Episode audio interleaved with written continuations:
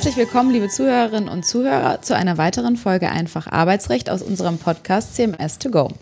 Ich bin Julia Prokop und gemeinsam mit meinen Kolleginnen Kira Falter und Inka Knappertsbusch diskutiere ich in diesem Podcast spannende arbeitsrechtliche Fragestellungen mit Experten und Expertinnen aus verschiedenen Branchen. Wir sind alle drei Rechtsanwältinnen bei CMS Deutschland. Wir, das sind heute mein Kollege Alexander Bissels und ich, Julia Prokop. Herr Bissels arbeitet mit dem Schwerpunkt Fremdpersonaleinsatz und Arbeitnehmerüberlassungsrecht ebenfalls in Köln und ähm, ja, spricht mit mir heute über welches spannende Thema, lieber Alex? Vielen Dank, liebe Julia, für die Einladung zu diesem Podcast. Heute beschäftigen wir uns mit der Anfang Dezember veröffentlichten und lang erwarteten Entscheidung beziehungsweise den Gründen zu dem Beschluss des Bundesarbeitsgerichtes zur Arbeitszeiterfassung.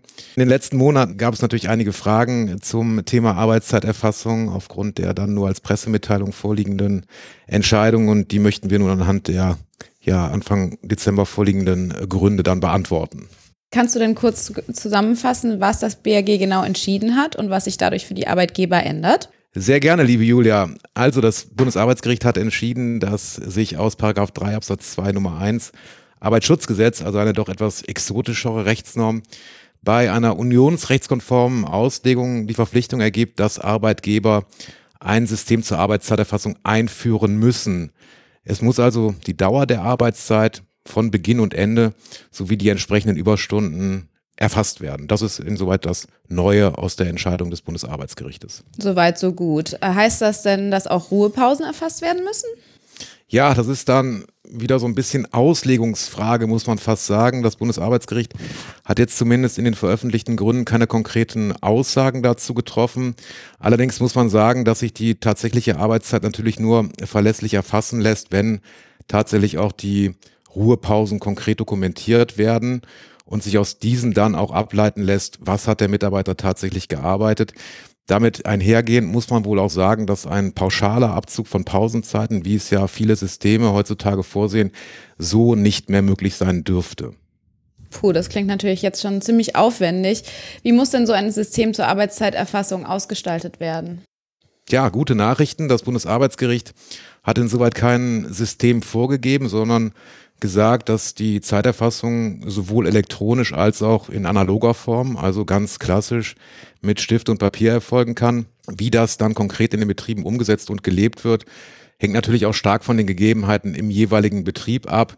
Nach dem Bundesarbeitsgericht ist aber darauf zu achten, dass bei dem, bei der Konfiguration des Systems der Schutz der Arbeitnehmer äh, im Vordergrund zu stehen hat. Der muss also maßgeblich sein, wenn der Arbeitgeber über ein System diskutiert und selbiges dann ausgestaltet. Dabei dürfte wohl in der Praxis eine digitale Lösung für die meisten Arbeitgeber und Arbeitnehmer am zielführendsten sein. Natürlich muss man auch immer schauen, was kostet mich das als Betrieb, als Arbeitgeber.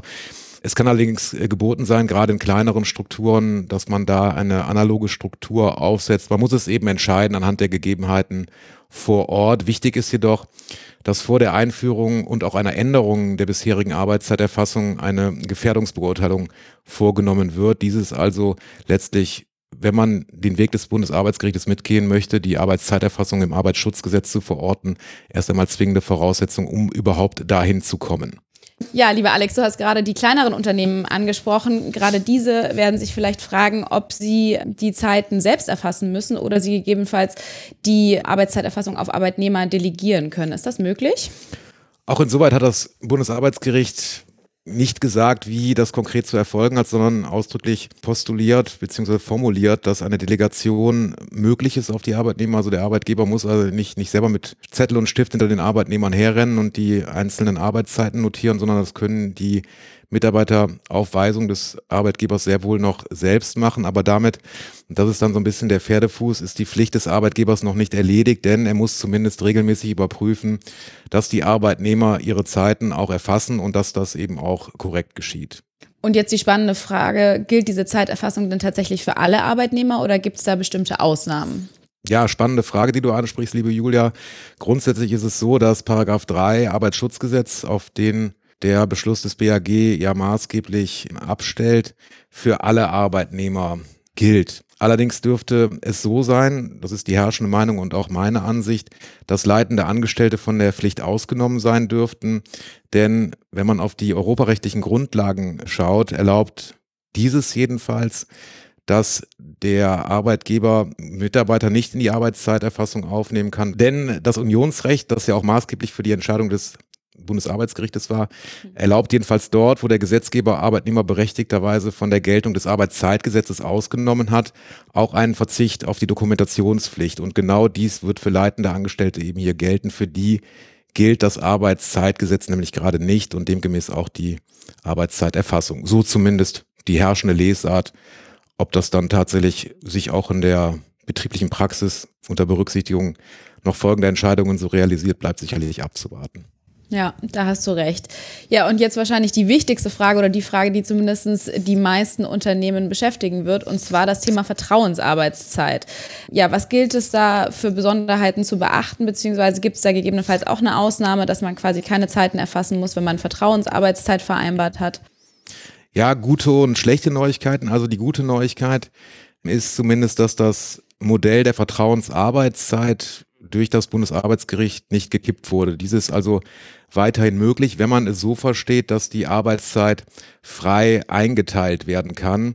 Allerdings, und das ist eben die Downside, also die schlechte Nachricht, muss die insoweit werktägliche Arbeitszeit der Arbeitnehmer erfasst und dokumentiert werden, was sozusagen ja der klassischen Vertrauensarbeitszeit, wie sie jetzt oftmals gelebt wird, dann entgegensteht. Es ist aber zu hoffen, dass der Gesetzgeber insoweit zeitnah tätig wird, denn auch die Ampel hat sich im Koalitionsvertrag für flexible Arbeitszeitmodelle und insbesondere für die Möglichkeit und Realisierbarkeit einer Vertrauensarbeitszeit ausgesprochen. Man wird natürlich jetzt abzuwarten haben, wie viel von diesem politischen Spirit unter Berücksichtigung ja dann der überholenden Rechtsprechung tatsächlich noch übrig geblieben ist. Tja, da bleibt zu hoffen, dass da noch was kommt von der Regierung.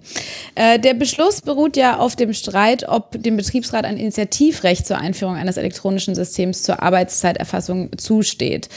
Ja, was hat das BAG da entschieden? Welche Beteiligungsrechte hat der Betriebsrat hinsichtlich der Arbeitszeiterfassung nach dem Urteil? Ja, man muss da differenzieren. Das Bundesarbeitsgericht hat zumindest gesagt, dass dem Betriebsrat kein Initiativrecht im Hinblick auf die Realisierung und die Einführung einer elektronischen Arbeitszeiterfassung zukommt. Warum? Nach äh, Ansicht des BAG ist es ja so, dass der Arbeitgeber ohnehin verpflichtet ist, eine Zeiterfassung einzuführen und überall dort, wo es eine Pflicht gibt, kann der Betriebsrat über Mitbestimmungsrechte nicht mehr rein regulieren und ist also ein mitbestimmungsfreier Raum insoweit.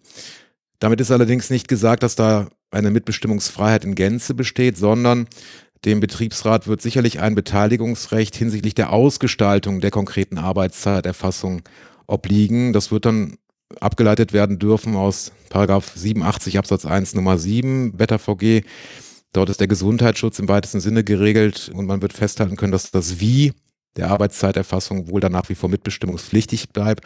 Und darüber hinausgehen wird es oder ist es so, so wird man ganz klar sagen können, wenn man das elektronisch erfasst und dokumentiert, wird dem Betriebsrat auch mit Blick auf das Wie ein ergänzendes Mitbestimmungsrecht aus 87 Absatz 1 Nummer 6 Betriebserfassungsgesetz zuzubilligen sein, also alles, was so mit elektronischer Überwachungseinrichtung zu tun hat und selbiges wäre dann auch ein digitales Zeiterfassungssystem. Was eben auch dann generalisierend gesagt werden kann, dass dann die einseitige Einführung von Arbeitszeiterfassung zumindest in Betrieben mit Betriebsrat nicht möglich ist, sondern es muss dann der Weg über den Betriebsrat und dann eine Verständigung mit selbigen beziehungsweise dann über die Einigungsstelle gesucht werden. Ja, danke, lieber Alex. Gut, also zusammenfassend bleibt festzuhalten, dass Unternehmen dazu verpflichtet sind, eigenständig ein System zur Arbeitszeiterfassung einzuführen. Aber jetzt die auch sehr wichtige Frage, was droht denn einem Unternehmen, wenn sie dieser Verpflichtung nicht nachkommen? Ja, auch eine wunderbare Frage, die die Praxis natürlich umtreibt.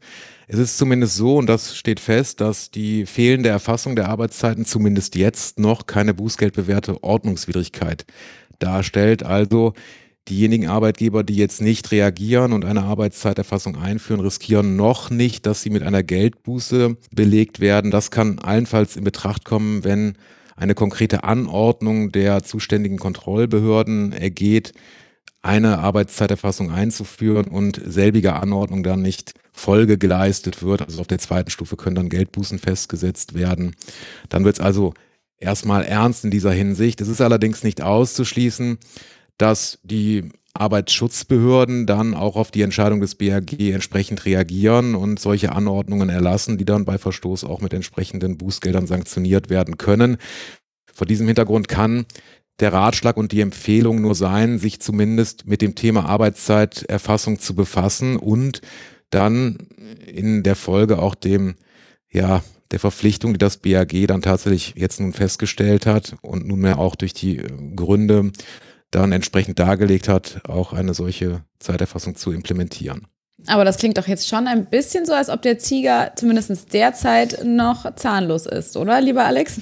Wenn du es so formulieren möchtest, Julia, ja, ähm, zahnlos kann man jetzt noch sagen. Es ist allerdings davon auszugehen, dass das Bundesarbeitsministerium zeitnah mit einer gesetzlichen Regelung reagieren wird, dass im Zweifel auch besondere Bußgeldvorschriften und ähm, entsprechende Ordnungswidrigkeiten Tatbestände vorsieht, wenn das Ganze nicht gemäß der Vorgaben des Bundesarbeitsgerichtes oder in einer dann kommenden gesetzlichen Regelung umgesetzt wird. Herr Heil, also unser Bundesarbeitsminister, hat zuletzt in den Medien fallen lassen, dass man eine sehr praxisnahe Lösung im ersten Quartal 2023 präsentieren wird. Ja, ob das so vom Zeitplan so einzuhalten wird, das bleibt abzuwarten. Habe daher so meine persönliche Zweifel, denn immer wenn aus dem BMAS nun die Message gesendet wird, praxisnah, da, da schüttelt es mich äh, richtig, äh, äh, ob das dann alles auch so praxisnah ist. Man denke Richtung Nachweisgesetz, was ja alles andere als praxisnah war.